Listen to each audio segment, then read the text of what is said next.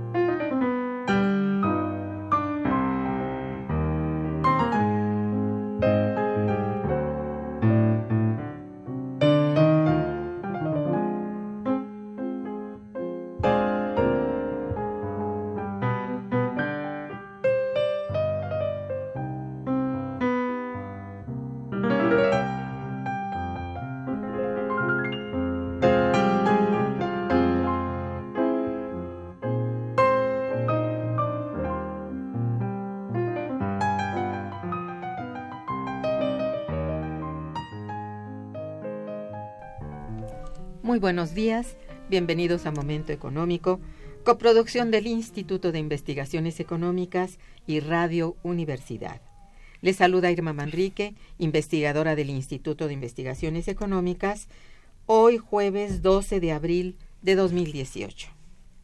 El tema que abordaremos el día de hoy es En busca de un crecimiento económico eficiente para México. Para ello contamos con la valiosa presencia de nuestro compañero y amigo, el doctor Armando Sánchez Vargas. Bienvenido, Armando. Muy buenos días, Buenos días. Gracias por la invitación. Nuestros teléfonos en el estudio son 55 36 89 89 con dos líneas. Para comunicarse desde, desde, el interior de la República contamos con el teléfono LADA sin costo 01 800 505 2688. La dirección de correo electrónico para que nos envíen sus mensajes es una sola palabra momentoeconómico arroba unam.mx. También pueden escucharnos a través de la página de internet www.radiounam.unam.mx y www.iis.unam.mx.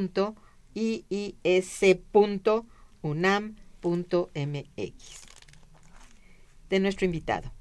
Armando Sánchez Vargas es doctor en Economía por la Facultad de Economía de la UNAM, es maestro en Ciencias Económicas por la Universidad Nacional Autónoma de México y maestro en Arts in Economics por la Universidad de Virginia, Estados Unidos de América. Es licenciado en Economía por la Universidad Nacional Autónoma de México también y es investigador titular de nuestro Instituto de Investigaciones Económicas se encuentra adscrito a la Unidad de Investigación de Economía Industrial. Su desempeño docente lo realiza en el posgrado de Economía de la UNAM y una de sus líneas de investigación es productividad industrial. Cuenta con la realización de diversos proyectos de investigación y es actualmente el coordinador tanto del Boletín Electrónico Situación y Perspectivas de la Economía Mexicana como de la Coordinación de Análisis Macroeconométrico Prospectivo del Instituto de Investigaciones Económicas. Cuenta con un buen número de publicaciones nacionales y extranjeras y es pertenece es miembro del SNI. Muchas gracias. Bien, pues el análisis cuatrimestral de la economía mexicana y el pronóstico del comportamiento de la misma en el corto y mediano plazo, pues son servicios que ofrece el Instituto de Investigaciones Económicas a la sociedad mexicana de manera electrónica, cuatrimestralmente y de descarga gratuita, a través del boletín que se llama Situación y Perspectivas de la Economía Mexicana. El responsable es justamente nuestro invitado, el doctor Armando Sánchez Vargas, quien ha participado con nosotros en varios programas de momento económico para justamente compartir con nosotros su diagnóstico de nuestra economía como resultado de su puntual seguimiento. El día de hoy no será la excepción, pues tendremos un programa en el cual el doctor Armando mostrará una evaluación que determina cómo es que se comportará la economía mexicana durante los próximos 20 años. Dicho análisis es acompañado por una propuesta que señala cuáles serían los sectores económicos sobre los que se tendría que trabajar para lograr un mejor crecimiento económico. Para entrar en materia, solicito pues a nuestro invitado que nos hable de cómo se encuentra nuestra economía una vez que casi ha concluido el primer cuatrimestre de este año 2018. Ah, eh, buenos días a tu auditorio y muchas gracias por la invitación nuevamente. Bueno, me gustaría iniciar mm, pensando que eh, hemos tenido un crecimiento eh, estable con poca generación de empleo, ¿no? Y la generación de empleo que ha habido es, es muy este eh, empleo informal, ¿verdad? Es que, no tiene no, tiene prestaciones, etcétera. Entonces, estamos con una economía que yo, yo pensaría que está estancada ya en un, en un crecimiento eh, de alrededor del 2%. En este periodo, el, en el periodo, en el último sexenio, ha, habido un crecimiento de 2.5% promedio. La inflación al principio estuvo controlada, pero el, año pasado tuvimos inflación por arriba del 6%. Entonces, si hay una situación de, de poco crecimiento con inflación, eso puede llevar a algo que le llamamos estanflación y donde los más afectados son las, la, gente con menos ingresos, la población más pobre y bueno, esto genera vulnerabilidad, situaciones de violencia, etcétera, ¿no? Entonces, la evaluación es que tenemos una economía que está eh, estancada, ¿no? Una economía que no, no está generando las oportunidades para la población joven, que necesitamos generar más de un millón de empleos al año y no los estamos generando. Entonces, es, es una situación que que no es, yo digo, sostenible por muchos años. Efectivamente. Bueno, efectivamente, como dices tú, durante los últimos meses de 2017 y parte de, este año 2018 se disparó considerablemente la inflación. ¿Cómo se encuentra en este momento este indicador económico tan importante? ¿Cuál es el, la tasa? Sí, es, ah, va, a ser alrededor del 6% para este año. Eh, yo creo que va, el pronóstico de nuestro modelo es que vamos a tener inflación de 5.95, mm. eh, es decir, un poco menos que el anterior. 5. Eh, para ser preciso 5.24, que es un poco menor al que hubo el año pasado, pero es alta alta sigue siendo alta sí sobre todo y con relación a las metas trazadas bastante alta no exactamente. Entonces es este deterioro de los salarios nominales este y bueno con el consiguiente deterioro del poder de compra de la gente no vamos a los centros comerciales y nos damos cuenta que el, el salario no alcanza no así es. Bien cuáles han sido eh, a tu modo de ver las principales medidas económicas que nuestras autoridades han instrumentado para el control y ajuste de la economía mexicana frente a la crisis tan severa que nos acompaña desde 2008. Sí, bueno, en realidad sabemos que llevamos 30 años con un modelo económico que se caracteriza por la estabilidad. Hemos buscado la estabilidad macroeconómica, lo cual se puede decir que se ha logrado, pero o sea, el costo de esa estabilidad macroeconómica ha sido también el deterioro de la mayor parte de la población, casi 60 millones de pobres, no es poco. Entonces, este, eh, yo creo que aquí que hay que hay que pensar que entonces son 30 años ya de un experimento que no ha sido exitoso y que se requiere un cambio ¿no? en, en, la forma de llevar la política económica y pública en este país, pensando en que es necesario redistribuir la riqueza y que es necesario este, pensar que si queremos que este país vaya a progresar, tenemos que progresar eh, en conjunto. ¿no? Es decir, que toda la sociedad se sienta beneficiada. Es cierto, y, bueno, 30 años no son pocos. En realidad ya, ya son tres décadas de demasiada pobreza en general, que lejos de irse amainando, tal como se dice a veces en los informes oficiales, está más bien atendido a profundizarse. Si bien hay diversas medidas de la pobreza, etcétera, en general la pobreza está presente. Y podría decirse que la proporción de pobres es mayor actualmente. Sí, yo, yo creo que la, forma como se ha llevado las eh, digamos la política económica pues tiene ya un eh, un modelo que, que tiene ya una historia. No es nuevo este modelo. es, digamos que ya deberíamos de considerarlo el pasado. tenemos que transitar algo nuevo, diferente. Exacto, una mala experiencia en verdad, ¿no? Que bueno, década con década está dando un resultado bastante magro. Como tú decías, un crecimiento, si bien sí de, de 2% y hasta un poquito más de 2%, es excesivamente pequeño con relación a las necesidades de crecimiento del país. Exacto, sí, es, es, es, podríamos ya considerar como regresar al pasado si queremos seguir manteniendo esta política.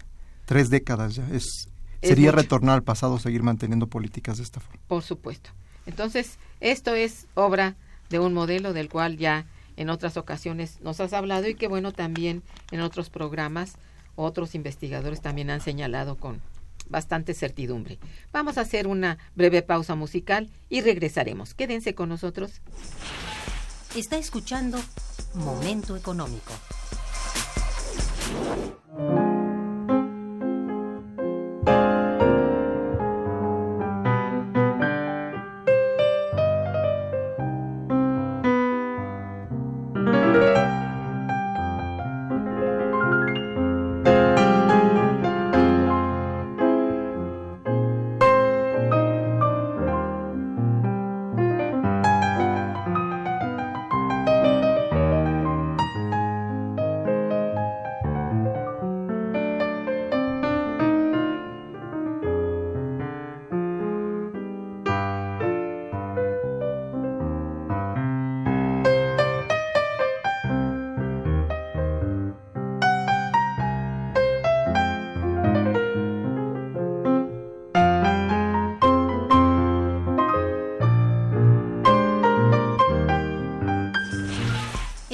Cabina 55 36 89 89.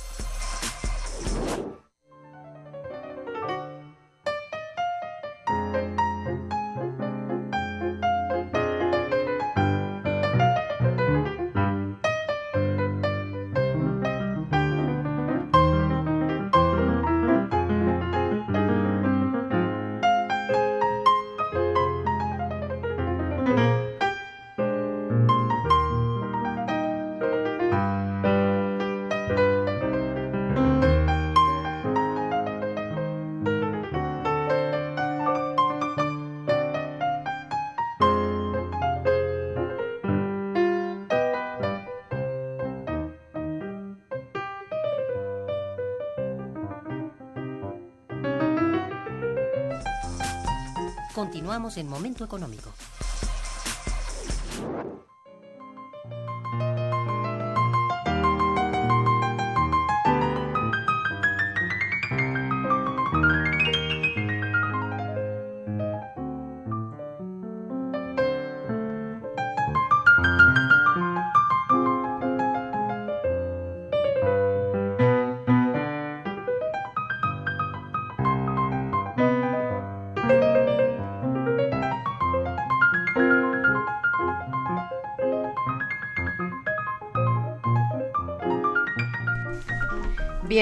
Hace un momento terminabas tu intervención, Armando, diciendo que es volver al pasado.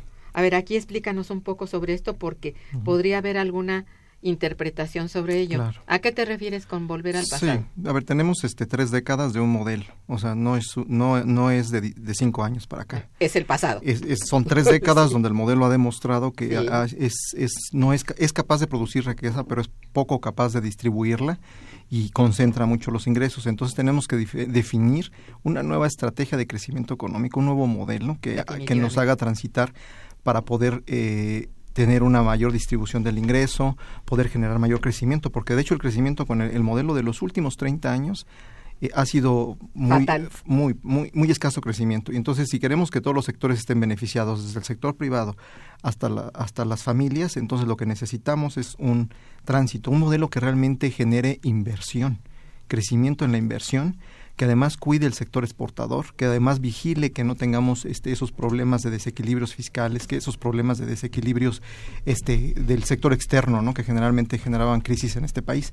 Entonces, eh, eh, es, es muy interesante cómo está cambiando ya la percepción Eh, yo, yo, leía en el periódico hace poco eh, alguien que estaba mencionando lo del desarrollo estabilizador, que fue el periodo más exitoso de la economía mexicana, donde crecíamos a tasas de más del 6%, con inflación muy baja. ¿no? no hemos visto algo como eso. Entonces, eh, no se trata de reeditar ese modelo, se trata de, de, tomar lo bueno de ese modelo, pero viendo que ya el modelo que tuvimos en las últimas tres décadas ha sido superado, la realidad ya probó que es inoperante, que no puede seguir tal como está. Hay que innovar, hay que hacer cambios, entonces, por lo tanto, eh, tendríamos que, estar pensando en, nuevas formas ¿no? para este país. Exacto. Bueno, mucho se dice también que, que es necesaria la, necesario el reforzamiento de la institucionalidad en este país, lo cual desde luego cubre lo que es el, el manejo del Estado. Es decir, necesitamos un Estado actuante, interventor, no del tipo del modelo estabilizador. Quizá, no lo sé, pero no es volver a ese pasado.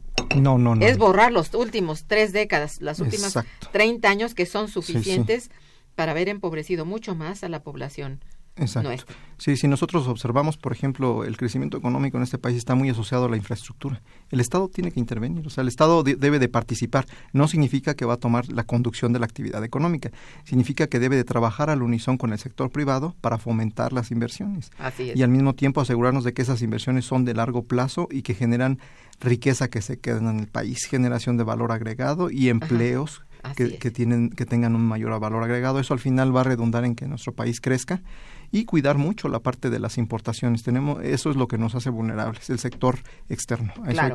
Haber cambiado en lugar de ser productores propios a comprarlo todo, a ser maquiladores, eso fue un cambio de modelo demasiado este bueno. Ese, ese modelo tuvo impacto en el sector ah. exportador, benefició a un sector Sí, pero, no, no, ha sido, no ha sido operativo en general. Entonces, creo que ese, ese sector, pues no, no hay por qué afectarlo, ¿no? Tendría que seguir estando ahí, aporta al país. Sin embargo, es, eh, es muy este, escaso su vinculación con el resto de la economía. Entonces, tendríamos que arreglárnoslas para que el sector exportador rinda más oportunidades para el resto de la economía, porque un país no puede sobrevivir con solo dos o tres sectores beneficiados. Exacto, y sobre todo beneficiados, pero que no son incluso de beneficio para la economía mexicana, sino para la economía externa. Y esto sí hay que entenderlo también, ¿no? No se trata de absolutamente prescindir de la inversión extranjera, no, pero sí llevar a cabo pues otro tipo de manejo de esta inversión, quizá un cambio en la ley misma de la inversión extranjera, quizá, ¿verdad? Creo, creo que se exageró con la desregulación y la re-regulación que entró esta casi en contra de nosotros mismos. Pues, pues ahí, yo creo que la inversión extranjera es un complemento, ¿no? Tenemos que verla como eso, no puede ser el motor de la economía mexicana. El motor de la economía mexicana tiene que ser nuestra propia inversión y consumo. Tenemos un mercado enorme que podría dinamizar al país eh, y dado que las circunstancias mundiales son cada vez más hacia la cerrazón, si no se toman medidas vamos a tener, vamos a estar muy vulnerables. Tan solo en la inflación es importante ver que si, nos, si súbitamente suben los precios, de los bienes que estamos importando, por ejemplo, los alimentos. la, inflación no la vamos a poder controlar ni siquiera aumentando eh, las, las, tasas de interés. Entonces, al final, eh, los nuevos gobiernos tendrían que ir previniendo esa situación, ¿no? Eh, hay que ser, en, en cuestiones estratégicas, hay que ser autónomos no significa estar encerrados o, o, un modelo cerrado, eso, eso no puede ser pero tenemos que tener que fortalecer nuestra producción nacional en ciertos en ciertas áreas estratégicas. Entonces eh, hay que pensar en eso, ¿no? Sí, e, efectivamente. no, podemos no podemos seguir esperar crecer siguiendo las mismas políticas. O sea, no puede no puedes esperar un resultado diferente haciendo las mismas cosas que hace tres décadas. Pues sí. Aquí nos manda nuestro radio escucha Agustín Mondragón. Muchas gracias, don Agustín, que te felicita felicita al programa. Gracias, don Agustín. Dice, mientras la economía mexicana, sobre todo la macro, esté en manos de las empresas explotadoras extranjeras y mexicanas, el PIB de crecimiento que se dice no pertenece a los mexicanos, sino a los capitales extranjeros que toman nuestra patria como un paraíso fiscal, ya que de lo que explotan no pagan impuestos, solo el 2%, lo que es un robo porque el impuesto lo pagan donde se encuentra su matriz violando nuestros, nuestras leyes, nuestro Estado de Derecho, que debe ser respetado por todo quien viene a invertir en México. Es la opinión sí. de don Agustín Mondragón. Muy Creo que convenimos con él, ¿no? Bien. ¿Cuáles son los sectores económicos sobre los que ha descansado tu análisis y pronóstico económico para la realización del boletín Situación y Perspectiva de la Economía Mexicana? Sí, tenemos un modelo macroeconómico, Sí. macroeconométrico, Sí. el cual tiene este cinco bloques, un sector externo, o sea, medimos el- la balanza comercial y la pronosticamos. Tenemos el bloque interno, que viene siendo toda la- todo el bloque de demanda interna, consumo privado, inversión, este gasto del gobierno, ¿verdad? Y con eso eh, conectado además con un bloque externo que modela la economía norteamericana. Sí. Ha sido muy exitoso el modelo. Si ustedes verifican los boletines de, de marzo del año pasado, pronosticamos 2.3% de crecimiento. Y, y el mes pasado salió en 2.3. La inflación exactamente casi igual, el- eh, porque es un modelo que, que modela la economía norteamericana y modela la economía mexicana y están vinculados en un solo bloque. Entonces, eh, este modelo, bueno, fue eh, ha sido muy exitoso. Entonces, Es cierto. tiene tenemos ahí disponible en la página del instituto eh, Sí. eh, los resultados. Les pedimos atentamente a nuestros radioescuchas, si quieren visitar nuestra página y sobre todo ese boletín, encontrarán ustedes lo certero que ha sido toda la, la, la perspectiva y la prospectiva que se ha llegado, a que se ha llegado con, con el modelo que ustedes han instrumentado. Directamente tú que has Sí, es un modelo econométrico. sí. Bueno, eh, el propósito, propósito central de este programa es conocer la elaboración de un análisis y de una propuesta económica para intentar resarcir un poco el impacto de, negativo de nuestra economía para los próximos 20 años. Yo te pido que nos hables de cómo es que construyes este documento, es decir, qué te llevó a la realización de este análisis y qué es lo que ofrece concretamente.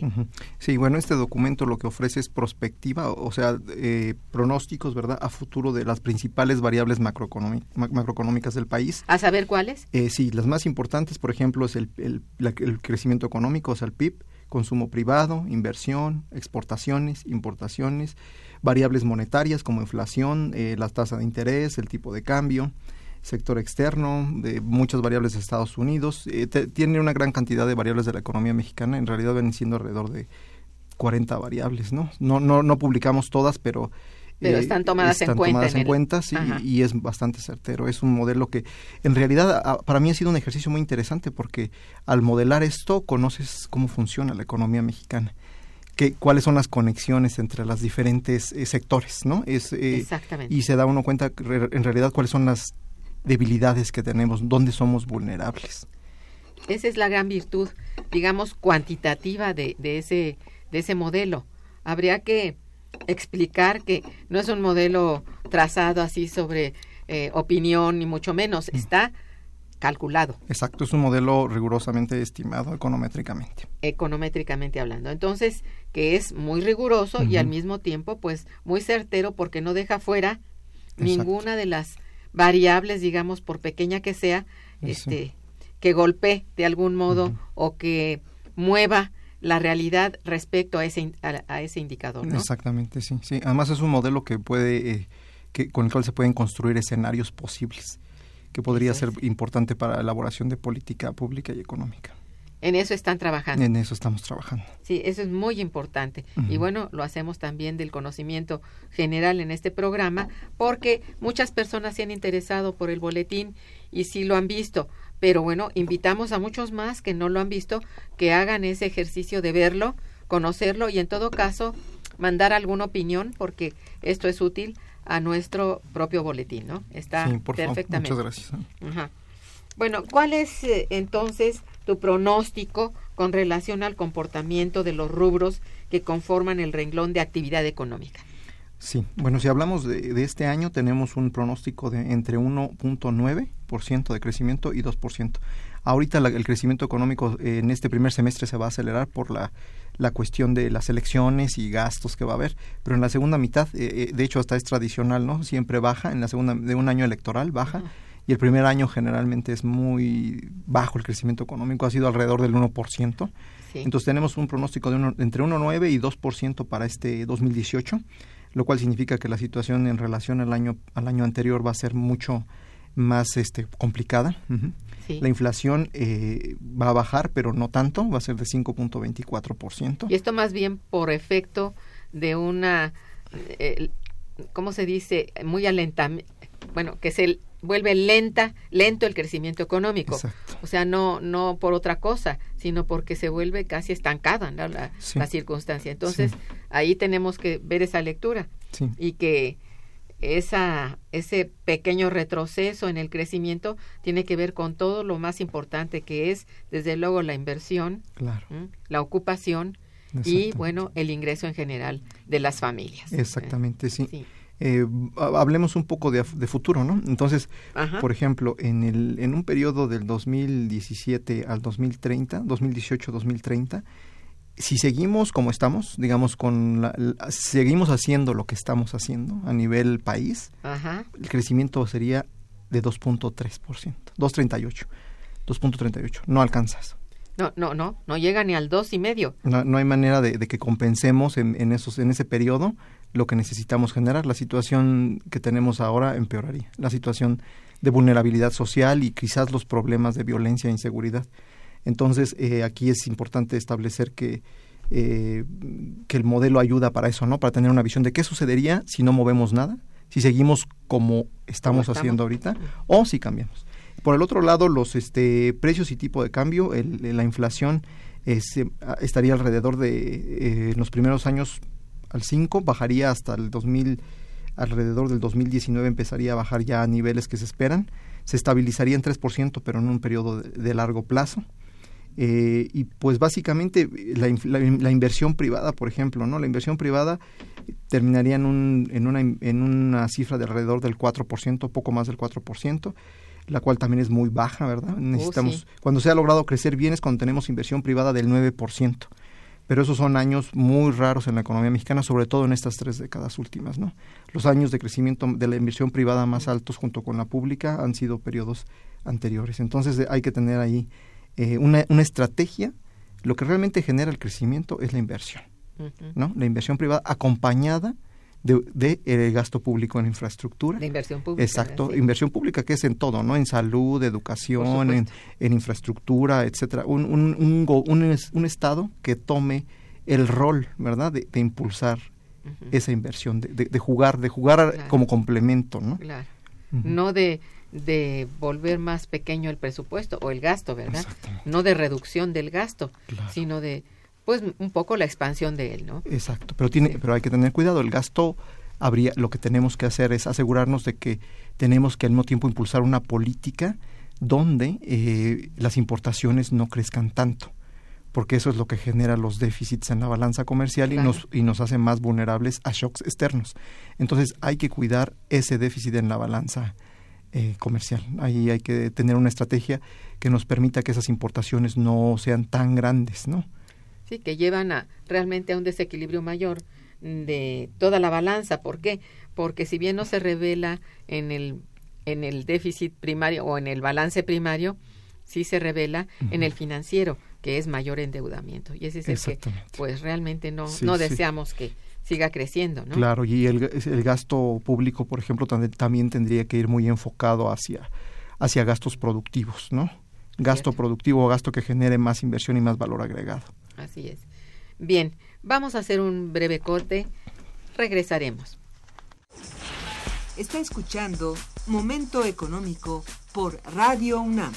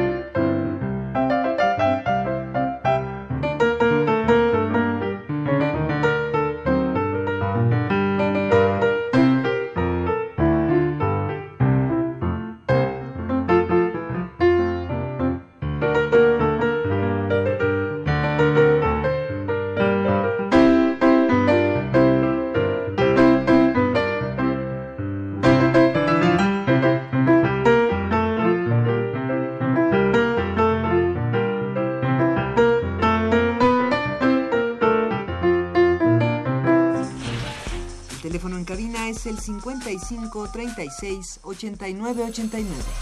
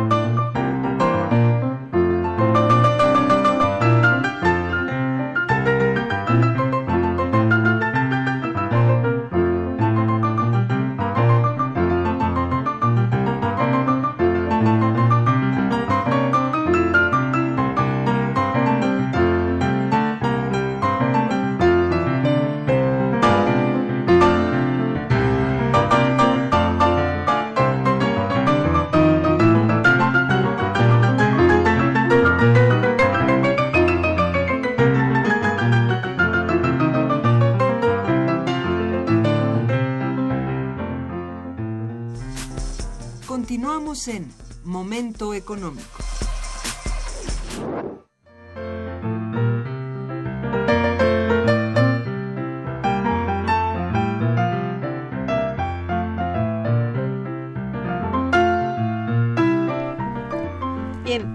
¿Qué ocurrirá con lo referente a los precios y tipo de cambio? A ver, directamente esos dos indicadores. Sí, sí. Los precios, eh, eh, el tipo de cambio es algo eh, que tenemos bastante problemático, ¿no? Oh, sí. El pronóstico para este año del tipo de cambio, eh, pues estaría alrededor del 19, de 19 pesos, 18.51 para ser más precisos, y pero tendríamos casi siempre un tipo de cambio entre 18 y 21 pesos en los próximos años. Entonces, eh, el tipo de cambio generalmente aso está asociado a la inflación. Entonces, cada que hay una, una depreciación del tipo de cambio, Sí. lo que se genera es más inflación y más deterioro de las condiciones de la gente más vulnerable ante la inflación. Entonces, Naturalmente. Claro, además eh, eso forza a subir las tasas de interés y las tasas de interés deprimen la inversión privada, Ajá. la inversión de los privados y también complican la, la inversión del gobierno porque encarecen el, el capital, ¿no? el costo del capital. Al final del día, este, el- la política de tipo de cambio tendríamos que, que estar más conscientes de que la política cambiaria tendría que tendría que existir una política cambiaria, ¿no? Que trabaje con, con, con un objetivo de esto. Este, ahora por el otro lado, eh, el- la inflación también hay que, hay que, hay que generar ciertos productos que tendríamos que, eh, que, que sabemos que están asociados a mayores inflaciones, ¿no? Ahí sabemos Sí. cuáles son los más importantes y tendríamos que eh, estar conscientes que la situación eh, estamos muy vulnerables en, en ese, en ese aspecto. ¿no? Es decir, los precios tienen que ver con todo, incluso con, con ese mal mercadeo que tenemos hacia el exterior. Eh, exactamente. es- ahí sí nos pega mucho porque importamos demasiado, como decías al principio del programa. Entonces esto habría que empezar por la raíz de los problemas, ¿no? Exactamente. El tipo de producción y de productividad que se tiene y, y del mercado interno, del un poco del impulso al mercado interno, ¿no? Claro, y también impulsar el mercado externo, eh, eh, es decir, fomentar que los productores sean más competitivos y, y, y exporten, lo cual nos da divisas. Pero al mismo tiempo también cuidarnos de que, hay- de que hay ciertos productos que no podemos estar dependientes de ellos, ¿no? Eh, hay ciertos productos que, que, que impactan mucho en la inflación en general y que tenemos que tener cuidado ahí. Eh, si la, la cerrazón que está habiendo a nivel mundial nos está demostrando que tenemos que ser cuidadosos porque eh, la dependencia extrema en ciertas cuestiones estratégicas nos puede colocar en una situación de vulnerabilidad en el futuro. Ya estamos muy, muy vulnerables, nada más con el petróleo, ¿verdad? Pero bueno, Exacto. Sí, un- sí. Sí, ahorita que la economía norteamericana endureció sus políticas, pues Ajá. con lo de Trump estamos, este, eh, estamos viendo cuáles son nuestras vulnerabilidades reales, ¿no? sí, con mucha este, crueldad realmente, Exacto, ¿no? sí. Bien, don Manuel Munguía también te felicita y felicita al programa. Gracias, don Manuel. Dice, tenemos la responsabilidad de acabar con este modelo de economía de mercado que concentra la riqueza beneficiando a una oligarquía inútil y obesa que no permite el desarrollo de, de propuestas para una economía mixta que ponga las necesidades del pueblo como prioridad y que beneficie, eh, que beneficia solo al Consejo Coordinador Empresarial como consecuencia de la falta de ética de nuestros gobernantes que siguen un sistema que nos lleva a la pobreza y miseria. No sé si tú, Sí, sí, ¿tú qué opinas sí, de esto, ¿no? Él tiene su, su, opinión, es, es, una opinión interesante. Creo que aquí habría que recalcar eso, ¿no? Necesitamos hacer modificaciones que, que los objetivos eh, tienen que ser ahora más hacia la distribución del ingreso, ¿no? Porque eh, la situación del país está empeorando cada vez más. Todo, todo esto de la violencia, eh, la, la, causalidad tiene que ver con la pobreza, ¿no? Tiene que ver con eh, la falta de empleos y oportunidades. Digamos que sí, y de allí se desprenden una serie de problemas que son origen de eso, pero al mismo tiempo eh, impulsan otro otro tipo de violencias, ¿no? Exacto, falta de oportunidades, de acceso a, educación, acceso a alimentos, acceso a muchas cosas.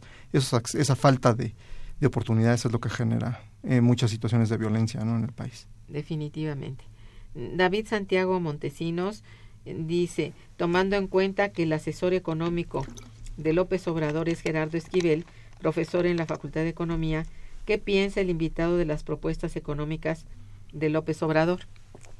Este, bueno, eh, eh, no, conozco personalmente al, doctor Esquivel, tengo muy buena opinión de él y eh, yo creo que aquí este mm, aquí hay que buscar un modelo, ¿verdad? Definir un modelo. A, a los universitarios en general nos, nos corresponde sí ofrecer eh, ofrecer una estructura, ofrecer una estructura de, entendimiento de los problemas nacionales, de esos grandes problemas nacionales, ofrecer un diagnóstico, ofrecer respuestas, que esa es una, este, eh, uno de los mandatos de nuestra universidad, ¿no? Ofrecer respuestas a eso.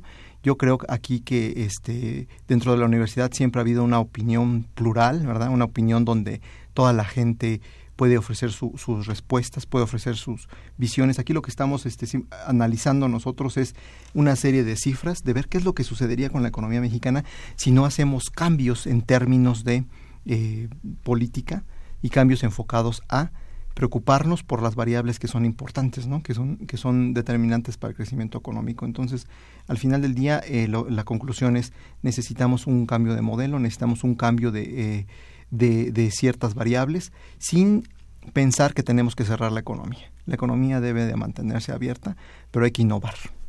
Es muy importante eso, desde luego.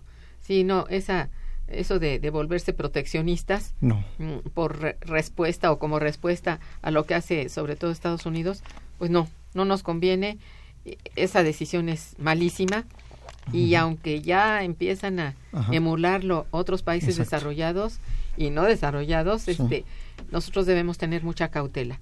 hay, o sea, hay que preparar una estrategia donde, donde si sucede algo a nivel mundial complicado y que haya más razón, pues nosotros no, no estemos expuestos, no estemos vulnerables. Eso es en lo que se debería de empezar a pensar en la en la ¿Cuál sería la alternativa? En una estrategia alternativa de crecimiento económico, de desarrollo económico con, con bienestar para la población. Claro.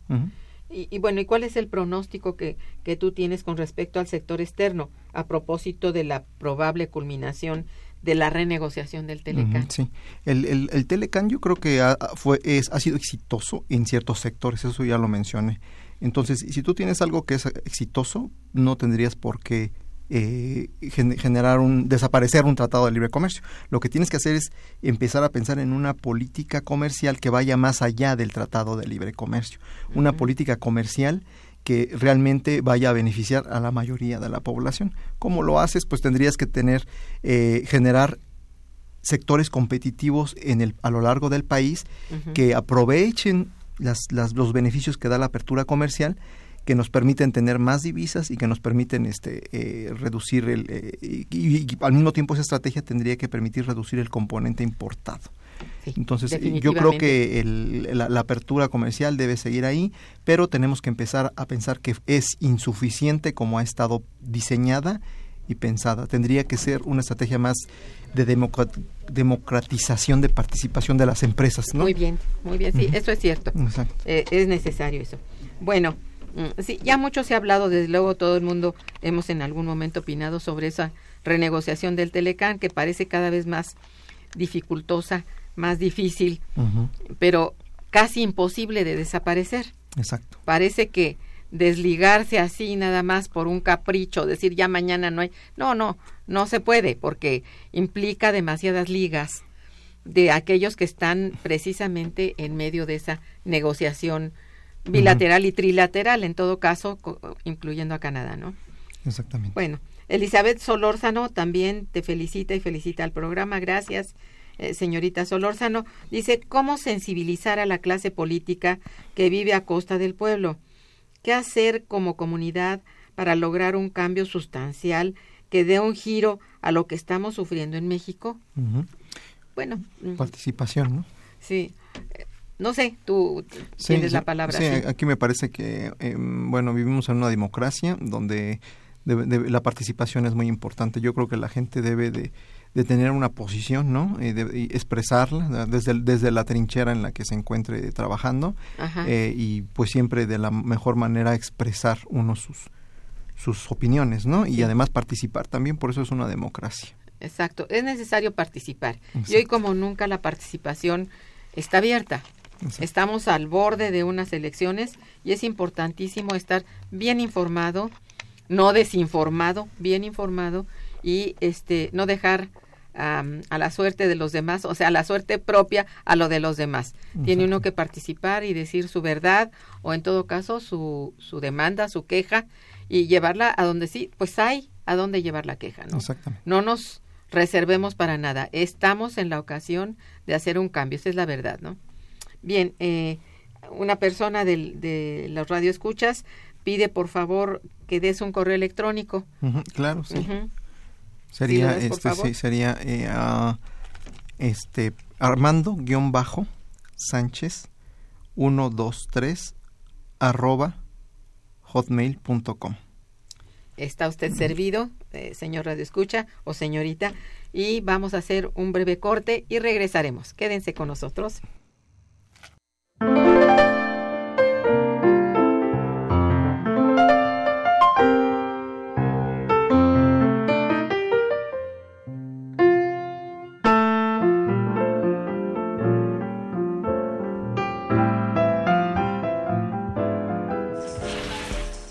Escuchando Momento Económico.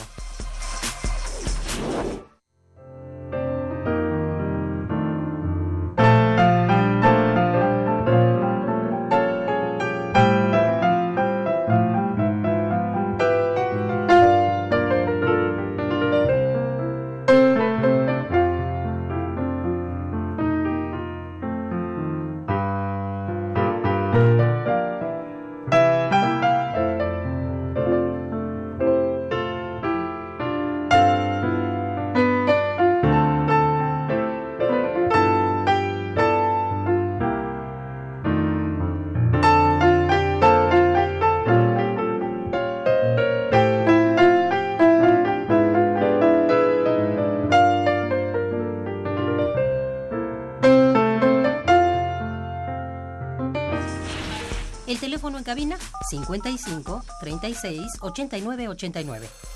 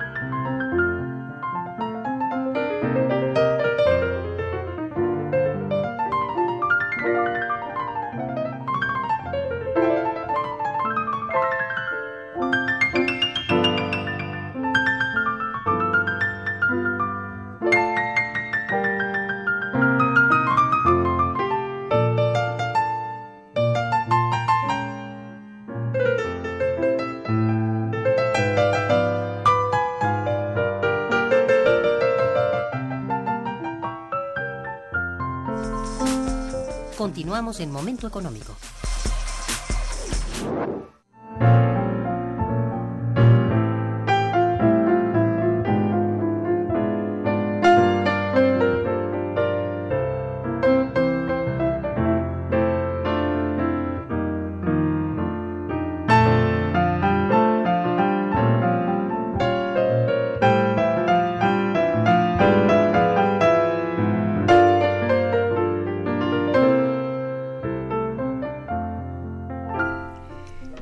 Hay otras llamadas que voy a leerte, por favor, mm. del señor David Santiago que te felicita y dice, ¿qué de cierto es que el gobierno está exportando alimentos? Y otra pregunta es ¿por qué se dice que la gasolina y su precio están sujetos a los precios internacionales si el resto de los países no tienen la misma economía. A ver si Sí, respecto a la primera pregunta, bueno, no podría decir a ciencia cierta que estamos exportando alimentos, o sea, no tengo evidencia fuerte para poder decir Sí algo. hay alimentos que se exportan, por Exacto, supuesto, sí, ¿no? Pero el gobierno no sabemos, ¿no? Entonces, este... el gobierno... no, eh, mm, pues, hay sectores que exportan mucho en el Ajá, área de pero el alimentos, gobierno no- pero no, sé no si sabemos si es el gobierno, ¿no? Exactamente.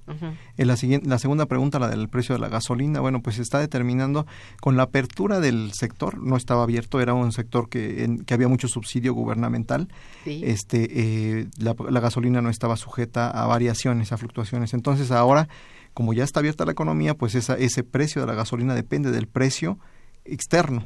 Entonces está como atada, está amarrada. Si sube en otro lado, también va a subir aquí. Eh, el problema es que se retiró el subsidio, ¿no? Eh, producimos producimos muy poca gasolina, entonces está tenemos detenidas todas Estamos las realmente dependiendo de la importación de gasolina. Entonces, depender de la, de la importación, pues nos vuelve vulnerables. Si, si por alguna situación, por ejemplo, en Estados Unidos en el invierno su- se, se escasea, ¿verdad? Va, va a subir el precio allá y también va a subir aquí. Entonces, ahora, pues es ma- somos más vulnerables al, al sector externo ahí. Sí, es decir, aquel sector que era como nuestro ariete, ¿verdad? Pues Exacto. este ya en este momento no significa nada. El famoso patrimonio se, se deshizo, ¿verdad? Y bueno, la política de, de, de energética fue verdaderamente ensañada, sobre todo contra el país, ¿verdad? Pareci- pareciera que le hicieron fuera y no dentro. Aquí habría que a lo mejor aumentar la producción interna ¿no? de gasolina. Probablemente eso podría. Se podría, si ponemos a trabajar Exacto, sí, sí, las, sí. este, pues las instalaciones que están allí, este, oxidándose, yo creo que sí se podría, ¿no? Sí, y tendríamos que buscar la manera de que eso sea rentable para que las para que se pueda producir esa gasolina a nivel interno y probablemente la mayor oferta haga que no no estemos tan sujetos a fluctuaciones de, de ese tipo. Claro, O sea, también igual es un ese es un sector estratégico. siempre fue estratégico y hoy como nunca re- lo resultaría, pero bueno, así es esto de del cambio, de las reformas que de las cuales no de las cuales no estamos completamente de acuerdo, de verdad, pero que habría que proponer qué hacer, ¿verdad? En este terreno de la energía, ¿no? Sí. Bien, este, eh, bueno, no sé eh, ¿qué, qué sucederá en todo caso con este sector. eh, si es uno de, todavía uno de los más importantes dentro del crecimiento económico, eh, eliminarlo por completo, sustituirlo por otros. ¿Cuál es tu, tu idea de esto? Bueno, para que el sector energético sea este exitoso, bueno, tendría que ser rentable, ¿no? Bueno, sí. Exacto, eso todo pasa por eso. Entonces, y la rentabilidad implica inversión. Entonces, eh, ok. Ahora, eh, dentro de la reforma de la dentro de la reforma eh, energética eh, se, se incluye mucha inversión extranjera, lo cual pues es, es, es, es importante tener esa inversión, pero también es importante que no abandonemos la inversión nacional y que haya una eh, clara este, conexión entre los dos tipos de inversión, ¿verdad? Y que se y que se busque producir, ge- generar mayor riqueza a partir de este sector que pues es estratégico todavía para nuestra economía y que nos permitiría tener mayor crecimiento económico, ¿no? Y al mismo tiempo pues enfrentar proble- problemas como los de los precios de la gasolina, etcétera. Lo que se tiene que hacer es una política energética que se evalúe que la rentabilidad y el bienestar tienen que ver con el país, ¿no? Es- eso es lo que primero ten- que tendríamos que evaluar. Sí, primero que, nada, pensar en el país, Exacto. porque es un patrimonio nacional. exacto. no es un patrimonio de un gobierno o de un sector, es un patrimonio nacional y el cual tiene que ser tratado con la responsabilidad que eso conlleva. ¿verdad? Exactamente. Bien, mm, don Manuel Munguía también felicita al invitado, gracias y a- a- al programa, muchas gracias. Dice, tenemos que acabar con la itamización y no permitir que la universidad, a la universidad se le relegue de los problemas mexicanos. El grado de privatización es el robo más grande de todos los tiempos que nos ha despojado de todo al pueblo mexicano. Aquí, bueno, tú ya da- dabas algunos, Sí. algunos, este, Sí, pues todo pasa por la participación, ¿no? Sí. Eh, consenso entre los diferentes sectores de este país. Es, es importante los consensos y es importante que haya discusión al te- en, en torno a estos problemas, ¿no? claro, sí. Este, bueno, y de, de la itamización, bueno, también este, en realidad ha sido muy notable cómo buena parte de los funcionarios en este país provienen del ITAM, cuando en otro tiempo la mayoría provenían de la Universidad Nacional. Y en esto, no sé, la relegada que se dio fue por la ideología que se comporta en cada una de las instituciones. A, esta, escuela, el ITAM lo asocian a, a las últimas tres décadas, ¿no? de política económica. Entonces ahí al final del día, este, pues digamos los fracasos, pues están asociados a, la, escuela. Entonces al final la UNAM pues estuvo asociada más a una etapa del desarrollo estabilizador, ¿no? Donde hubo mayor eficiencia, mayor crecimiento económico. Al final del día yo creo que este habría que tomar en cuenta que eh, el, diseño de la política económica no puede ser ni el de los últimos 30 años ni el del periodo estabilizador. Tenemos que innovar pensando en los factores que impulsan el crecimiento económico y este sí mostrando que hay estrategias ya fallidas, ¿no? Y, estrategias que, que, tiene que cambiar. Que tenemos que cambiar y, todos tenemos que pensar en ellas, incluida la, la gente que, que, estudia en, estas escuelas, ¿no? Ajá. Eh, aquí hay una pregunta de don Jorge Rodríguez que dice, ¿ha hecho el invitado un análisis sobre la deuda externa de México? ¿Qué hallazgos tiene sobre esto? Sí, bueno, aquí la, la deuda es un problema mayor porque generalmente con la economía abierta que tenemos, eh, si sube la, proporción de deuda con respecto al PIB, generalmente eh, nos empiezan a calificar como un país riesgoso para, para el crédito internacional y dado los montos de deuda que tenemos, pues eso genera eh, problemas de sostenibilidad de la deuda y puede llevar a una, a una crisis o a, un, ataques especulativos. Entonces, la deuda debe de ser manejada con mucho cuidado hay que el gobierno debe de gastar, pero debe de gastar con calidad, ¿verdad? Debe de gastar buscando crear cadenas productivas al interior del país, hacer los mejores gastos, entonces hay que hay que trabajar mucho en la política fiscal para que eh, el impacto sea mayor a lo largo del país y que además se cuide eh, que también cualquier tipo de gasto en este país está asociado a los déficits comerciales. Entonces, para que una política económica planeada en términos de gastar más eh, sea efectiva, no debemos de dejar de pensar en los déficits comercial y financiero en este país, porque eso nos podría llevar a un fracaso de una política que tenga una buena intención, ¿no? La buena intención es gastar y crecer, pero ese, ese gasto y esa, esa inversión tienen que cuidar también los, los balances, ¿no? Por eso es importante pensar en políticas de producción interna de ciertos bienes, de ciertas, por ejemplo, los alimentos. Hay que, hay que recuperar esa autonomía en producción de alimentos que, que, son básicos y que generan este mayor déficit en las importaciones. Bien, eh, el señor Guillermo Garduño dice, en las cámaras de diputados y senadores se, ha se han metido propuestas para quitar pensiones, pero se sigue protegiendo a los neoliberales como Mid, Anaya y Margarita Zavala. Bueno, es con respecto a los a las propuestas para quitar pensiones. Yo, creo que, que a, estas alturas la mayor parte de los políticos ¿verdad? Y, la, y la mayor parte de los académicos y la sociedad en general tiene, tiene claro que la, que la economía no, no está dando, no está creciendo lo suficiente. Entonces hay necesidad de esos cambios en materia económica y esos cambios que sean eh, importantes en términos de, de, generar estabilidad y bienestar en, el crecimiento a futuro, pero eso solo es con empleo. Entonces la política tendría que tener un viraje hacia generar empleo. El objetivo de la política debe de ser generar crecimiento económico y empleo, porque el de la estabilidad sabemos que, que es importante, pero no, no proporciona la... Así es. Y bueno, lo de las pensiones, no es necesario que, las quiten como tal, o sea, que haya la política de quitar. El hecho de que no haya suficiente empleo está evitando que crezca eh, la pensión de cualquiera o que haya una pensión. Es decir, el cambio en la reforma laboral dio como resultado que en realidad las pensiones eh, tengan un significado mucho menor, un peso menor en el presupuesto federal, en el presupuesto general, digamos. ¿no? Entonces eso pues sí, es, es grave. Tengo, ay, tres llamadas, espérame tantito. Doña Hilda de San Román, que te felicita, dice, ¿qué piensa el invitado sobre las propuestas económicas de las plataformas de los candidatos? ¿Hay propuestas económicas? ¿Ha escuchado al invitado del foro auspiciado por el INE en la UNAM? Bueno, yo, yo pienso que respecto a las propuestas económicas debemos de evaluarlas en términos de los resultados que estén ofreciendo con respecto a mayor bienestar de la población. Es lo que tenemos que evaluar. No, no me gustaría dar una eh, opinión personal sobre, sobre las propuestas, pero lo que tenemos que ver es qué ofrecen en términos de tener una visión integral de cómo debe de funcionar este país. Y ya no, ya no es lo que pasó las últimas tres décadas. Tiene que ser algo innovador en términos de cómo vamos a resolver esos problemas de inseguridad, violencia, desarrollo económico.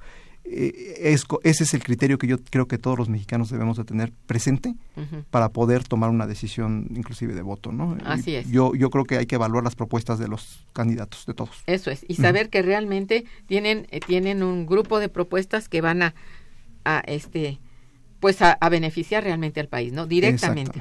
Miguel López también te felicita y dice la inflación ha sido un problema para la población que qué hacer para denunciar esto y, y hallar políticas que ayuden a que México no muera de hambre. Bueno, creo que a lo largo del programa se ha planteado qué es lo que se requiere para que la inflación no siga creciendo. Eh, este, estamos en un momento muy crítico las, la política monetaria y financiera del país no parece dar para mucho. Parece insuficiente ¿no? para controlar la inflación. Exacto. Porque, porque pasa también por la política de producción agrícola y la, la, política industrial también. Exactamente.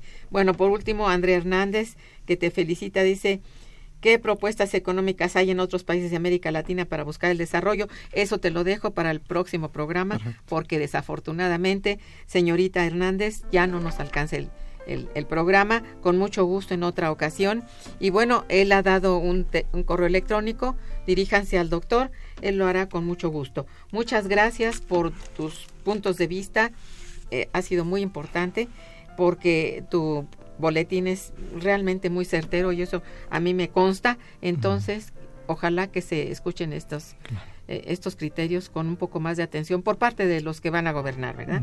Y muchas gracias a todos nuestros radioescuchas por sus eh, participaciones y su atención. Estuvo en los controles técnicos nuestra amiguita Socorro Montes, gracias. En la producción Araceli Martínez y Santiago Hernández. En la coordinación y conducción Irma Manrique, quien les desea muy buen día, pero mejor fin de semana. Gracias. Momento económico. Radio UNAM y el Instituto de Investigaciones Económicas presentó Momento Económico.